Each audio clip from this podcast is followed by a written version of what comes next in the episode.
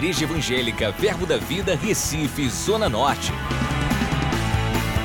Você vai ouvir agora uma mensagem da Palavra de Deus que vai impactar sua vida.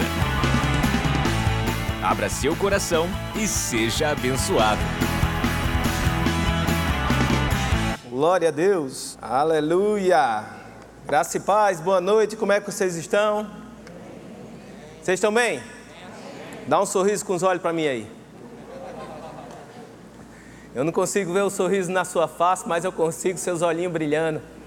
E eu sei que algo está sendo construído em nós para coisas grandes acontecerem. Nós temos essa expectativa em nosso coração e por causa disso, Deus já vem construindo algo dentro de nós, não é verdade? Quantos aqui estão lendo a profecia? Amém? Você está lendo? Está guardando no seu coração? É importante você olhar para ela, você lê-la, você recebê-la, você meditar sobre ela. Tem um pedaço aqui que eu quero ler com você, você tem paciência comigo? A profecia de 2020, que veio pelo nosso pastor Humberto, diz num trecho assim que em 2020 a oração no Espírito voltará ao cenário, promovendo reavivamento da minha presença manifesta, estabelecendo edificação. Num ano que parece que as coisas estão paradas, Deus está dizendo que esse ano é ano de edificar coisas, de construir coisas, de fazer coisas acontecerem. Meu irmão, não existe construção separado, tem que estar junto. Para construir, precisa unir. Para construir, precisa estar junto. Para construir, precisamos de você estabelecendo a edificação, o Espírito do Senhor ensinará novamente a como se edificar em poder, até que a sua perseverança produza a minha vontade, diz o Senhor. Você pode ficar feliz com isso? Jesus quer nos ensinar a como fazer de uma maneira diferente. Nós não estamos dizendo que existe algo diferente por causa das coisas que estão aí. Eu já falei para você e eu vou repetir: esse não é um novo normal. Você não pode comprar essa ideia e esse pensamento que o diabo tem o poder de estabelecer novo. Ele é velho, ele é antigo, ele é passado, ele é corrompido. Deus estava tratando no meu coração a respeito de verdades eternas. Num dos meus momentos com Ele, Ele falava: as verdades eternas foram estabelecidas antes da fundação de qualquer outra coisa. A verdade é eterna, porém o cheiro dela é de novo. As verdades elas são eternas, mas o hálito da verdade eterna é novo. A sua Bíblia, a palavra é cheia, recheada do começo ao fim, de uma capa a outra, de Gênesis a Apocalipse, de verdades eternas. Mas cada verdade daquela existe o hálito do Espírito Santo sobre ela para você aspirá-la como um cheiro novo. Não se corrompe as verdades eternas, elas não passam. Então eu me reconheço recuso a viver num novo estabelecido pelo diabo. Porque se foi estabelecido pela doença, foi estabelecido pelo diabo, e o meu novo não é esse. O meu novo foi estabelecido há dois mil anos atrás, por Jesus Cristo naquela cruz. Ele estabeleceu um novo, uma novidade de vida, para que a gente pudesse se fundamentar e viver por ela. Então, meu irmão, não se sinta acuado, não se sinta é, encurralado pelo diabo, porque ele não tem esse poder. O diabo ele só pode fazer aquilo que você deixar ele fazer. Então ele vai fazer muita propaganda de que ele é uma coisa grande acontecendo, mas na realidade ele é um ratinho falando num, num headphone ou em alguma coisa no alto-falante e gritando, vociferando coisas grandes, mas ele é pequeno e ele não pode lhe tocar. Vamos, vamos declarar isso, é bom, é bom sair da sua boca, diga, o diabo, ele, não pode. Me tocar. Profecia fala a respeito de um reavivamento um reavivamento da presença, um avivamento do fogo, do poder, das coisas novas de Deus. Deus quer mostrar coisas novas para você e Ele quer mostrar como essa palavra pode realmente estabelecer um novo normal na sua vida. Abacuque 3,2 diz assim: tenho ouvido, ó Senhor, as tuas declarações. Na versão A mensagem diz assim: Eu ouvi o que os antepassados falaram de ti. E ele continua na versão revista e atualizada: E me sinto alarmado com tudo que aconteceu, com tudo que você fez. Ah, Deus, ali no Velho Testamento tu abriu o mar. Senhor, no Velho Testamento tu fez coluna de fogo, tu trouxesse nuvem. No Velho Testamento tu falasse face a face com os homens. No Novo Testamento tu curasse enfermo, tu tremeu paredes, Senhor. Eu tenho escutado essas coisas e o meu coração se sente alarmado. Na versão a mensagem diz: Eu caí de joelhos em desejo, em, em, em expectativa expectativa dessas coisas acontecerem de novo. Existe na igreja, meu irmão, uma expectativa grande do novo ser manifesto de novo. Existe na igreja uma expectativa grande do renovo. Na realidade, eu tenho uma expectativa na igreja de um, de um culto de oração desse, de uma terça-feira dessa, mais uma terça-feira que você vem, paredes tremerem a consagração, a vontade, ao plano de Deus ser tão tremenda que as paredes se tremem, mas não é aquele tremor que assusta, é aquele tremor que traz para dentro. Eu tenho convicção que teremos cultos aqui, que pessoas serão curadas na calçada, entrando. Chegando de cadeira de roda, e o cara dá um pulo da cadeira de roda e sai andando aqui, andando dentro dessa igreja, glorificando ao Senhor. Porque não foi ninguém que colocou a mão, a mão sobre ele, ele não vai ter nem a referência de um homem de Deus colocando a, a mão dele. Ele vai glorificar só por dia ter sido Deus e dando carreira aqui dentro. E Abacuque continua, tenho escutado isso, e o que é que eu digo? Qual é a minha oração? Ele diz: Aviva, aviva a tua obra, ó Senhor. Esse aviva no original quer dizer reanimar, reavivar, revigorar, restaurar a vida, restaurar e reviver. Esse ré soa bem para você? Existe um ré ressoando dentro de você? A oração dele é: restaura, Senhor, reaviva, Senhor, faz acontecer de novo, ó Deus, a tua obra. Essa é a nossa oração, meu irmão. A oração que a gente faz, a oração que a gente busca. O que é que isso quer dizer? Existe uma busca em estarmos juntos. A gente se reúne não é para fazer um show. A gente não se reúne para fazer um teatro, para lhe divertir, ou para lhe dar algo para você consumir. Ai, temos algo para consumir gospel. Não, isso aqui não é consumo, isso é uma, um convite a uma busca coletiva. A gente buscar um avivamento em Deus onde coisas acontecem e você nem consegue ver muita coisa acontecendo. As coisas acontecendo na sua casa, as coisas acontecendo no seu trabalho, as coisas acontecendo na igreja, a mão de Deus se mexendo, se movendo. Um avivamento sempre é uma transformação coletiva. Nunca é algo solitário, meu irmão, é algo coletivo, é algo experimentado por todos. E a busca que nós temos, o convite que nós fazemos a você é: busque junto conosco. Vamos buscar juntos essa manifestação de Deus, vamos buscar juntos esse romper no Espírito, vamos buscar juntos algo que seja palpável. Meu irmão, não me entenda mal, o nascer de novo já resolveu a nossa parada. A gente já vai para o céu, já estamos no lucro. O pastor Humberto gosta de falar isso e eu gosto demais. Meu irmão, nasceu de novo, está no lucro. Mas se fosse só nascer de novo, a gente morria e ia para o céu. Existe algo para a gente manifestar nessa terra. E quando Jesus estava nessa terra, ele manifestava céus na terra. E ele diz: O que eu vim fazer, vocês vão fazer também, vão fazer multiplicado. Então, o que nós devemos fazer, o que nós devemos buscar? Céus na terra. Essa é a nossa busca. Agora, o que é que acontece com a igreja? Porque a igreja parece uma coisa tão mecânica, tão parada. E quando eu falo isso, eu não estou falando de placa, denominação, não estou falando de outra, outra igreja, outra. Estou falando de uma igreja de corpo de Cristo. Parece que às vezes a gente fica mecanizado. Você sabe qual é a resposta natural do homem ao sobrenatural de Deus? Religiosidade. O homem tenta naturalizar aquilo que é sobrenatural.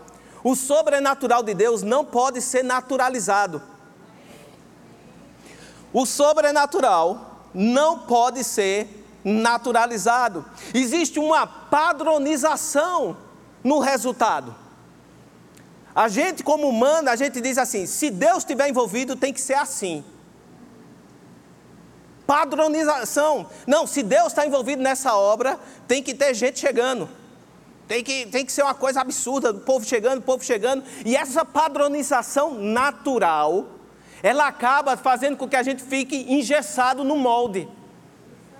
Enquanto Deus não quer que ser posto numa caixinha, Deus pode agir de maneiras inumeramente diferentes, infinitamente diferentes, meu irmão.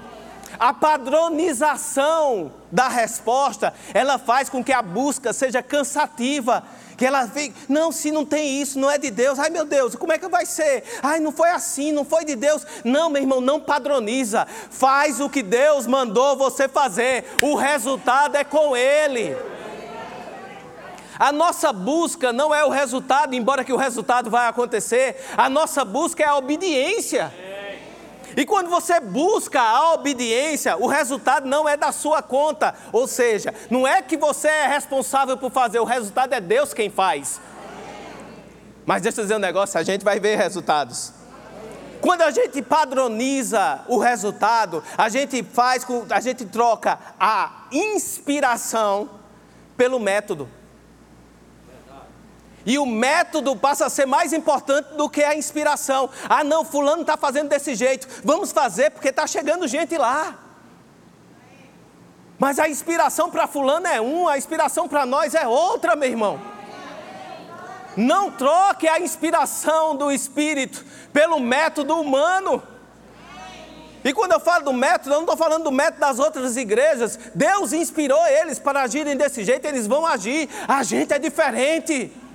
Vamos buscar a inspiração para saber como Deus quer fazer as coisas acontecerem.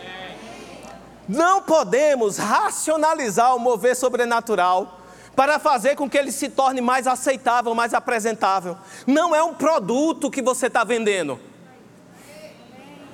Nós não estamos apresentando a você um produto para você comprar ou não comprar, meu irmão. Isso é palavra de Deus, é a vontade de Deus aqui na terra, é a maneira que Ele quer fazer as coisas acontecerem. O sobrenatural do Espírito Santo de Deus, ele sempre irá ofender a nossa mente natural. A nossa mente natural sempre será ofendida pelo sobrenatural. Ah, tá certo, tá todo mundo santão aqui. Mas a primeira vez que você viu aqui um, um correndo, tu não ficou, ixi, oxe, pra que isso? Nunca aconteceu com você. Mas precisa correr, pastor? Eu disse, não, não precisa correr. Até que precise correr. Não tem necessidade, correr não é um método. Correr é uma inspiração. E no momento que vem a inspiração, vai ter gente aqui ó, passando, sium, sium, sium, sium. E deixa eu dizer um negócio: se a inspiração pegar você, você vai lá e dá uma carreira também. Não é um método, correr não vai fazer nada com você, até que faz. Você entende isso? Jesus era especialista em mudar padronizações humanas. Ele não agia como era a expectativa humana de agir. Marcos, no capítulo 1, capítulo 1 de Marcos, se você nunca leu, ele é bem intenso. Ele tem 40 e tantos versículos, mas é coisa que acontece. Capítulo 1 de Marcos é intensidade só. Então Jesus chama os discípulos, ele escolhe os, alguns discípulos, já começa a juntar, entra numa sinagoga, vai orar, e eu vou ler no verso 35, a gente chega lá, eu estou só contextualizando. Ele entra na sinagoga, prega lá, expulsa um demônio, um demoniado vai lá e, e se manifesta. Depois ele vai para a casa de Pedro e cura a sogra. Ele expulsa um demônio, cura a sogra de Pedro. Olha só, duas coisas. E o que é que acontece? No final da tarde, começa a chegar. A fama dele se espalha pela cidade e começa a trazer endemoniado doente, endemoniado doente, endemoniado doente, e ele começa a curar todos. A ponto de que, no verso 33 diz que toda a cidade estava reunida à porta. Meu irmão, a gente está falando de um dia. Naturalmente, se isso não é sucesso, eu não sei o que é sucesso, não. Cura dois, começa a trazer todo mundo, ele começa a curar, acabou-se. Pode fechar, a, igreja é um sucesso. Está toda a cidade já aqui para curar. E diz quando chega de madrugada, verso 35. Tendo se levantado alta madrugada, saiu e foi para um lugar deserto, e ali fazia o que, gente? Procuravam-no diligentemente, Simão e os que com ele estavam. Tendo encontrado, lhe disseram: Todos te buscam. Jesus, como é que você sai numa efervescência dessa? Num negócio estando tudo certo? Como é que você deixa a gente aqui? Vamos embora para lá. É sucesso na certa, Jesus. Pedro tinha essa visão.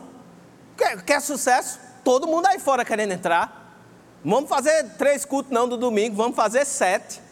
Para poder caber todo mundo, porque isso é sucesso. E Jesus diz: opa, não.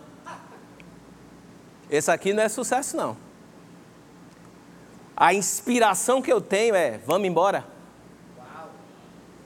Vamos pregar agora nas outras cidades. O que ia deixar muito pastor satisfeito.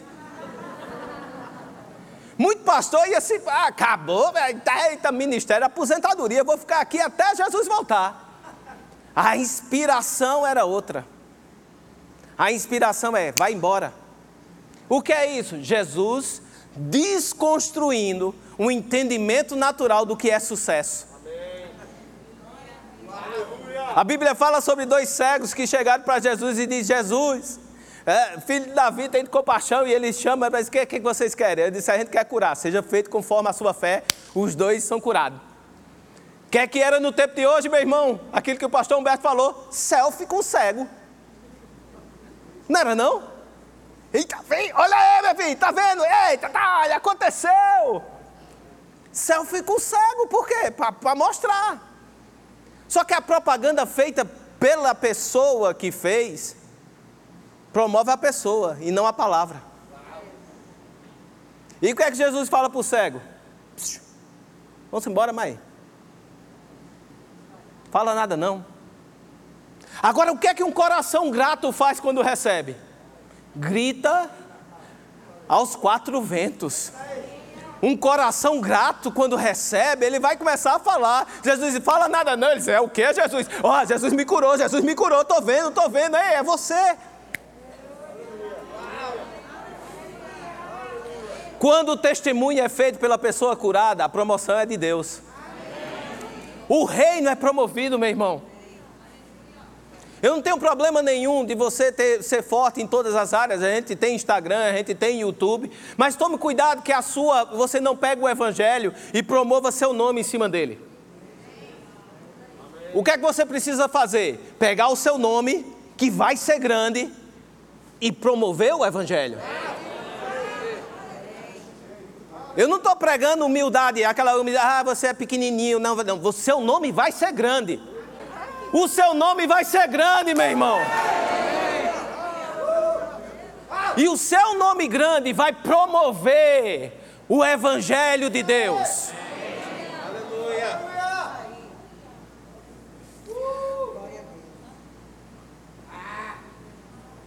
A Bíblia fala sobre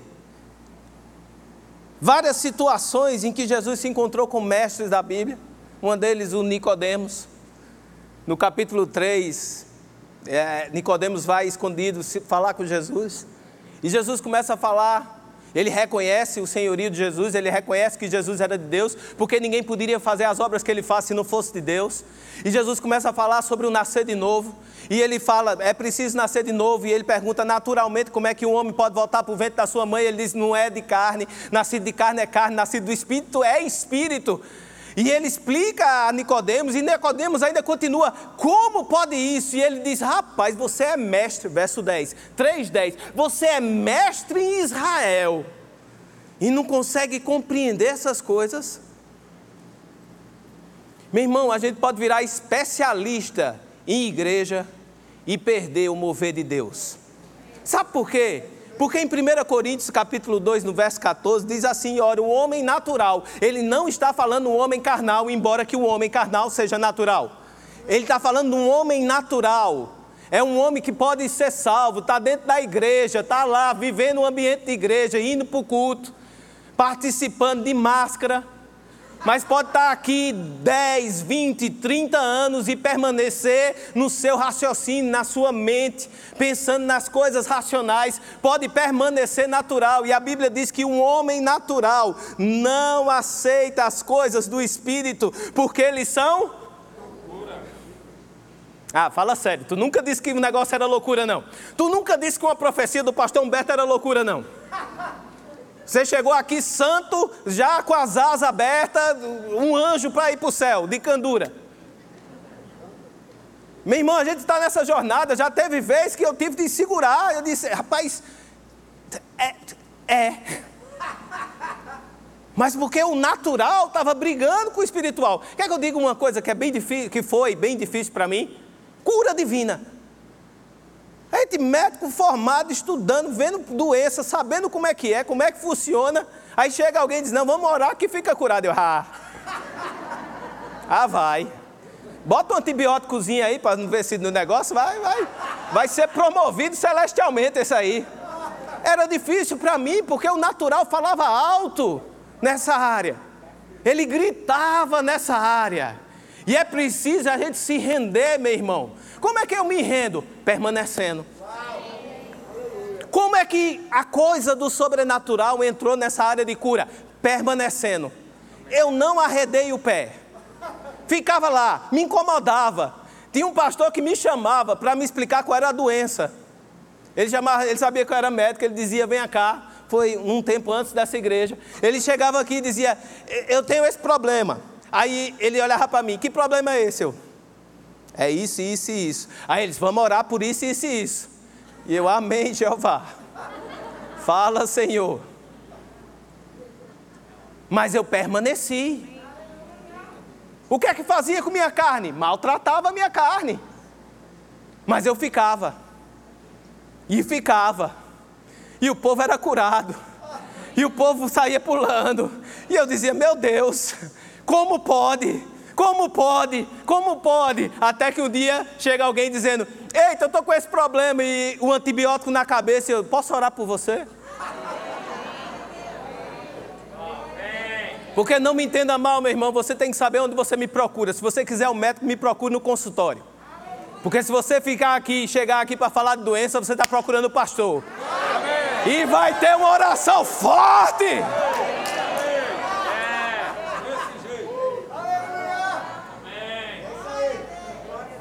Porque Deus cura. Mas como é que isso entra na minha cabeça? Permanecendo. Não está, meu irmão, na arena dos sentidos, mas na arena do espírito, o perceber o mover de Deus. Então você pode estar aqui muito tempo e estar tá aquém daquilo que o Espírito Santo está fazendo, mas o Espírito Santo está ajuntando Você não percebe, não? Escuta as ministrações, meu irmão. Escuta as palavras que saem da boca do pastor Humberto. O Espírito Santo, ele está juntando. Ele está conclamando. Ele está trazendo para perto. Ele está formando. Ele está começando a desenvolver dentro de você uma cultura diferente. Algo diferente, algo espiritual, algo celestial dentro de você. Para quê? Para algo grande que vai acontecer. O Espírito Santo vem trabalhando a gente, meu irmão. O Espírito Santo vem trabalhando a gente. Ele está agregando, ele está trazendo para perto, ele está quebrando barreiras, ele está rompendo distâncias, ele está fazendo assim, ó, com laço e puxa, com laço e puxa, com laço e puxa. Por quê? Porque tem algo grande para acontecer. Pastor, o que o senhor quer nessa ministração de hoje? Que você se abra que você rompa essa barreira do natural e que você começa a rece comece a receber do espiritual. Fazendo o quê? Como eu faço isso? Permaneça. Permaneça. Não desista, permaneça, continue, permaneça na orientação, permaneça no que Deus falou, permaneça na palavra, permaneça, permaneça, permaneça.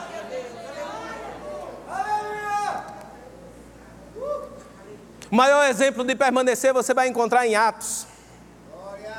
Atos tem muita gente que permaneceu. Eu gosto de Atos 13, no capítulo 1, esse versículo é particularmente importante para mim. Ele diz assim: Havia na igreja de Antioquia profetas e mestres. Deixa eu dizer, sempre quando a Bíblia, quando o hebraico vai falar sobre pessoas, ele vai citar do mais importante por último. Se ele vai citar alguma coisa, ele dá honra a quem honra, ok? A quem merece honra. O primeiro é o mais importante, o último é o menos. Ok, na escala de importância entre eles. E ele começa a falar dos profetas e mestres que estavam na igreja, igreja, diga igreja, de Antioquia, Barnabé. Barnabé que simplesmente era reconhecido na época. Simeão por sobrenome Níger, Lúcio de Cirene, Manaém, Colasso de Herodes, o tetrarca, e Saulo. Barnabé não precisava de sobrenome, os outros foi dado com sobrenome.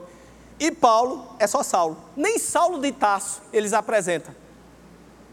É Saulo. Nem com sobrenome. É o último da lista. Por quê? Os outros eram mais importantes na hierarquia da igreja. Mas Saulo desistiu? Saulo ficou. Agora quem é Saulo?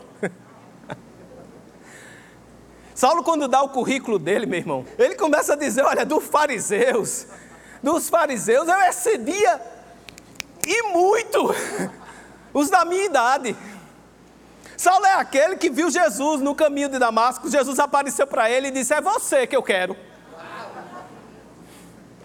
Meu irmão, tem gente tendo visagem, não é nem visão, é uma visagem, é uma impressão de que Deus quer alguma coisa e já não quer mais saber e respeitar ninguém. Tem gente que tem uma impressão por dentro, eu, eu acho que eu vou fazer isso, e acabou-se. Jesus falou comigo. Deus falou comigo, eu não preciso ficar aqui não. Nesse tempo aqui, já, já haviam 13 anos desde que Saulo se converteu. Mas deixa eu dizer um negócio: depois de 13 anos, ele ainda era Saulo. Se você for ver a história de Saulo antes, ele vai tentar pregar. E ele não pode ficar numa cidade num tempo que seja, que quando ele começa a pegar, pregar, a galera quer matar ele e ele sai corrido. Até esse momento, até ele se vir na igreja de Antioquia, ele era Saulo, o perseguidor que se converteu. Mas ele foi para Antioquia e começou a trabalhar. Vamos servir, vamos servir. A Bíblia continua e diz assim: olha, e servindo eles a quem? E servindo eles ao Senhor. Mas ele não está servindo a igreja. Mas a Bíblia vê o serviço à igreja como servindo ao Amém. A Bíblia olha para o serviço a uma igreja servindo a, a pessoas, servindo a gente, submetendo a autoridade. Deus olha para aquilo ali e veja o meu servo está servindo a mim. A Bíblia relata que ele estava na igreja de Antioquia servindo ao ele servindo ao Senhor e jejuando. Esse jejuando, ele foi destacado não por menos. Esse jejuando, porque jejum era algo, era uma prática comum deles. É porque existia uma busca nesse momento. Deus estava trabalhando a igreja de Antioquia para algo grande que ia acontecer. Deus estava juntando a igreja de Antioquia e um desejo de uma busca começou a surgir dentro da liderança. E eles orando e jejuando, orando e jejuando, buscando, buscando no Senhor o quê? Um rompimento que ia acontecer. Que rompimento era esse? Chegou o tempo do Espírito Santo dizer: Me separa, Barnabé e Saulo. A igreja de Antioquia não fez quase nada além de enviar Paulo na sua primeira viagem missionária. Somente, meu irmão. Por quê? Algo estava sendo fermentado ali no permanecer.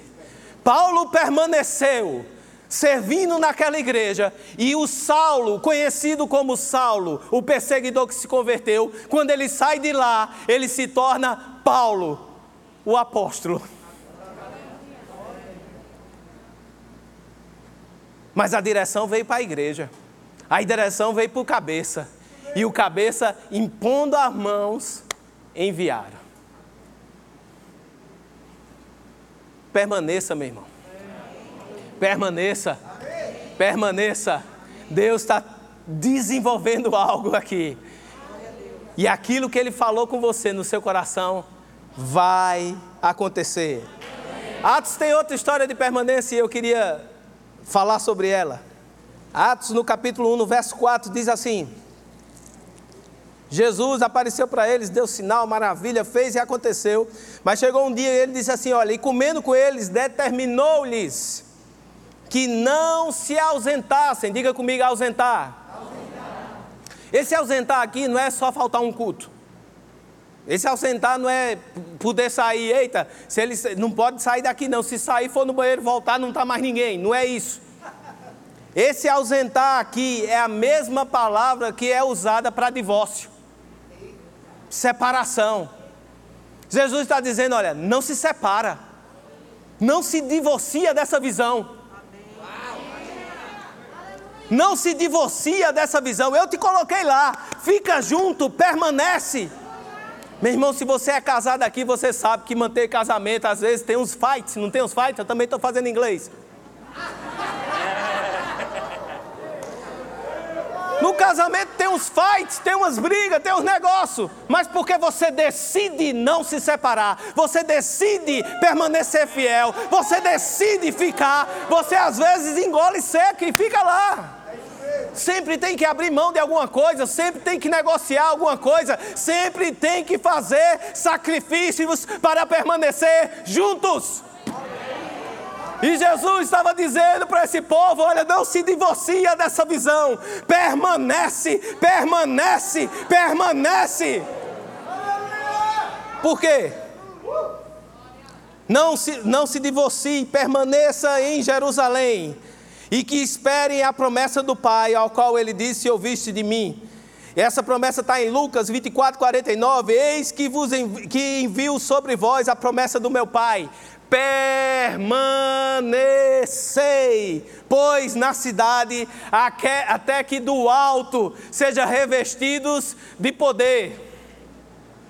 Meu irmão, eu sei que Deus já falou contigo, eu sei que você tem sonhos dentro do seu coração, mas se Ele te trouxe até aqui, existe algo para você completar aqui, que vai te capacitar, vai trazer uma capacitação celestial, para você cumprir o seu plano e o seu propósito. Existe algo nessa visão que Deus te plantou, que Deus te trouxe aqui, que vai te capacitar para fazer aquilo que Deus falou para você. É uma autorização celestial para ir.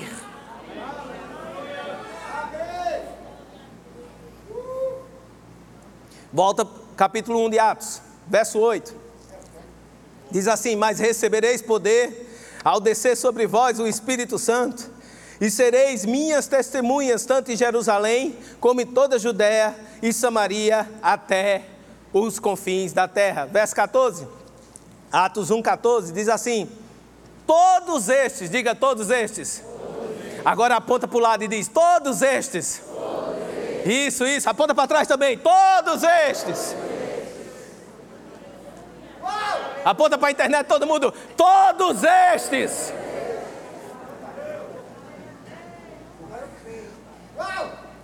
Todos estes perseveraram unânimes em oração. Ok, vamos quebrar isso aqui. Essa palavra perseveraram no original diz assim: aderir a alguém ou ser seu partidário. Ser dedicado ou fiel a alguém. Permanecer significa fidelidade. Ser fiel a alguém, ser constantemente atento. Sabe você entrar no lugar onde suas antenas proféticas já começam desde lá de fora. Você começa conectado, não é nem quando começa o culto, é lá no bom dia do irmão que está recebendo você.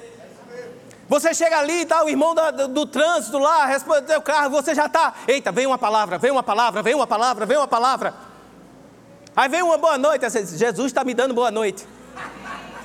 Aí você entra, está o diácono ali para passar álcool na sua mão e ver a sua temperatura, e você, vem uma palavra, vem uma palavra, vem uma palavra. Aí ele diz, deu 36 a temperatura, saúde divina sobre o meu corpo. Você já começa a receber de tudo, meu irmão. Tudo que se fala nesse lugar, você começa a receber. É verdade, é verdade, estou sarado. Eu estou sarado, eu estou curado. São as antenas proféticas. Atento, atento ao que se fala, atento ao que se diz. Se recomenda um livro aqui em cima, você é o primeiro a comprar e uau! Se fala de uma pregação, você vai lá e assiste. Se fala sobre uma profecia, você guarda, você imprime, você cola ela dentro da sua casa. Se fala sobre um procedimento, você abraça. Se fala de um projeto, você está dentro. Atento, atento. O que é permanecer? Ficar atento às coisas que estão sendo feitas.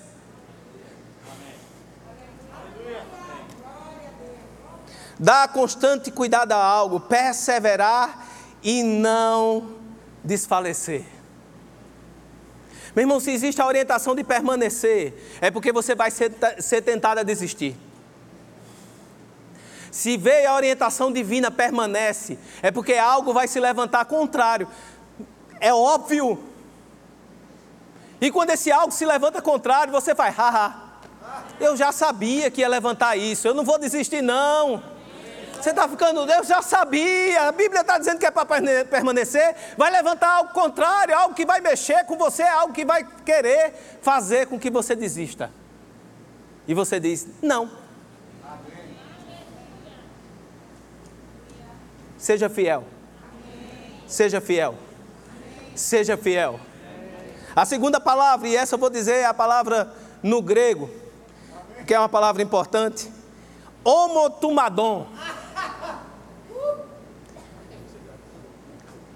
Essa palavra ela só aparece em Atos e uma vez em Romanos. Basicamente é Lucas que instituiu usar essa daí. E ele diz, e ela quer dizer o seguinte: com uma mente de comum acordo, com uma paixão.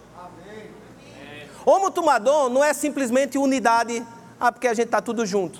Não é só juntar as pessoas e dizer aqui tem unidade, não. Ela implica uma ideia de certa violência, no bom sentido. Pensa numa violência para se separar.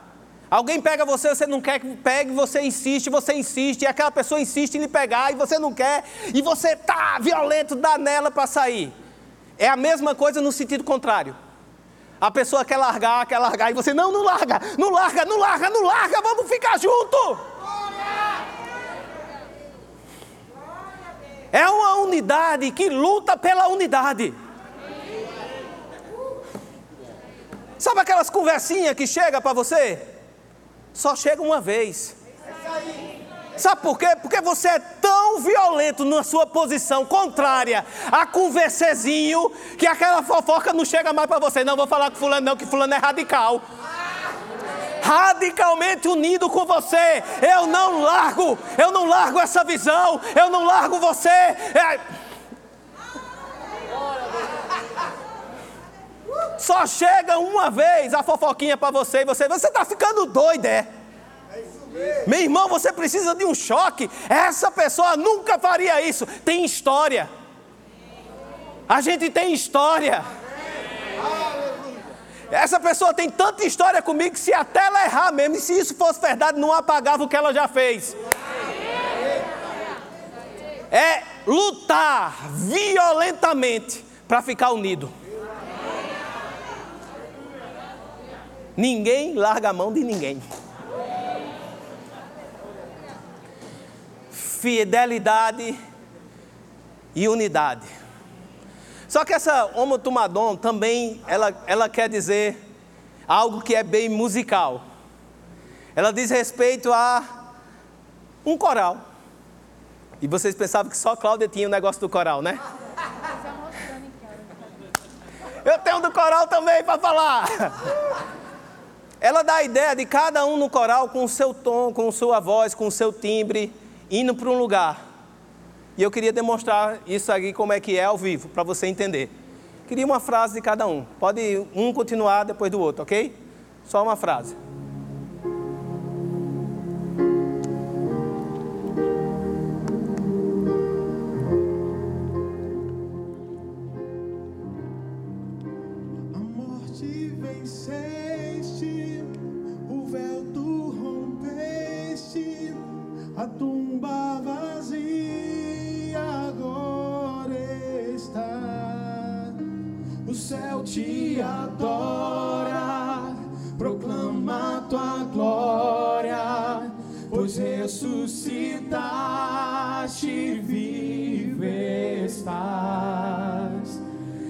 és invencível, inigualável, hoje para sempre.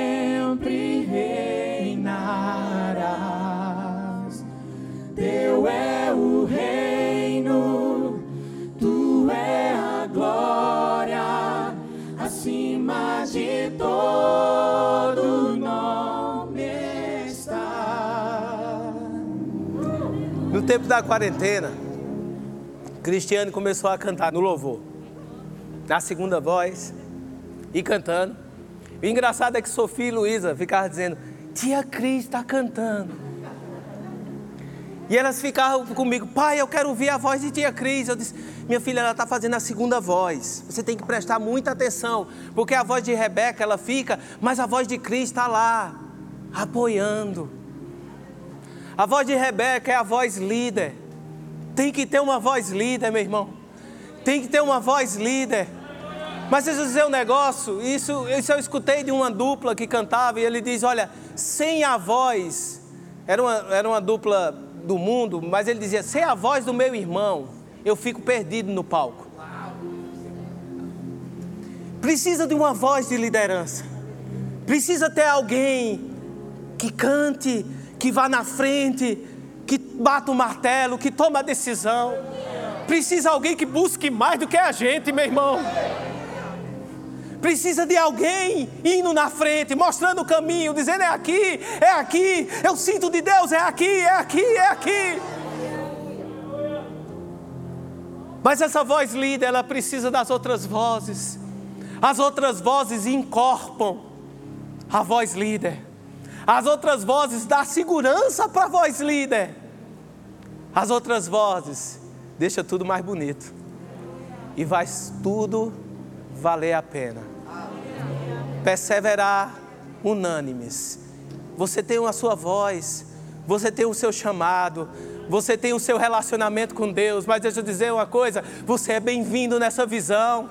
Vem crescer junto adiciona a tua voz, o Espírito Santo vai fazer isso dar certo. O maestro disso aqui é o Santo Espírito. E se ele te trouxe para aqui, é que a tua visão vai se encaixar nessa visão macro. Você vai ter lugar, você vai ter papel. Só ajeita o teu coração, ajusta ele e permanece. Permanece, permanece, permanece. No capítulo 2, no verso 1.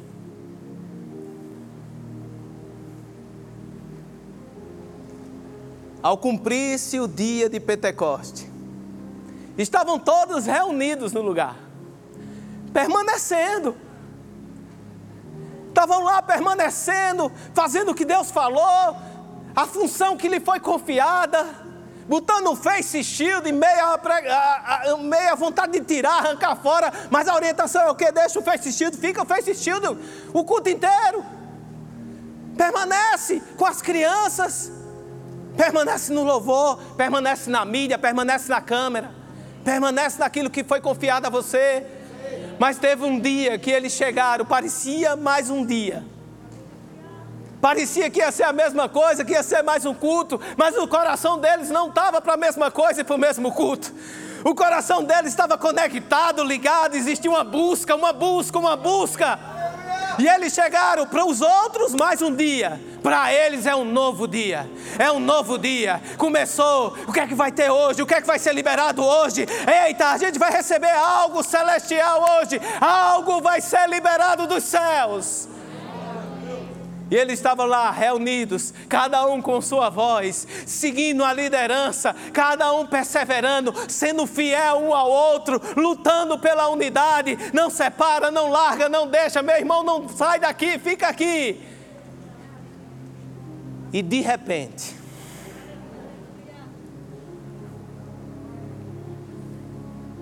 eu estava falando essa semana com um ministro, muito querido meu, e ele falando sobre a escola de ministro, e ele dizendo da, da matéria lá, e eu disse, rapaz, muito antes de a gente sentar para poder desenhar o que, é que seria a matéria, a matéria já tinha começado na minha vida. Muito antes de chegar o dia de, de o convite aparecer, muito antes sequer de pensarem em fazer a matéria, ela já era na minha vida, começou antes. Anos antes ela começou. Tem gente que vai olhar o de repente dessa igreja e vai dizer: rapaz, pastor Humberto, de repente, né? As coisas aconteceram. E vai esquecer essa história que a gente está aqui, ó, buscando. Meu irmão, existe uma busca intensa, mas o que vai ser, já é. As pessoas de fora estão pensando que é mais um culto, mais alguma coisa, mas de repente Mas quando eles verem acontecendo, vão dizer: eita, já era antes, meu irmão.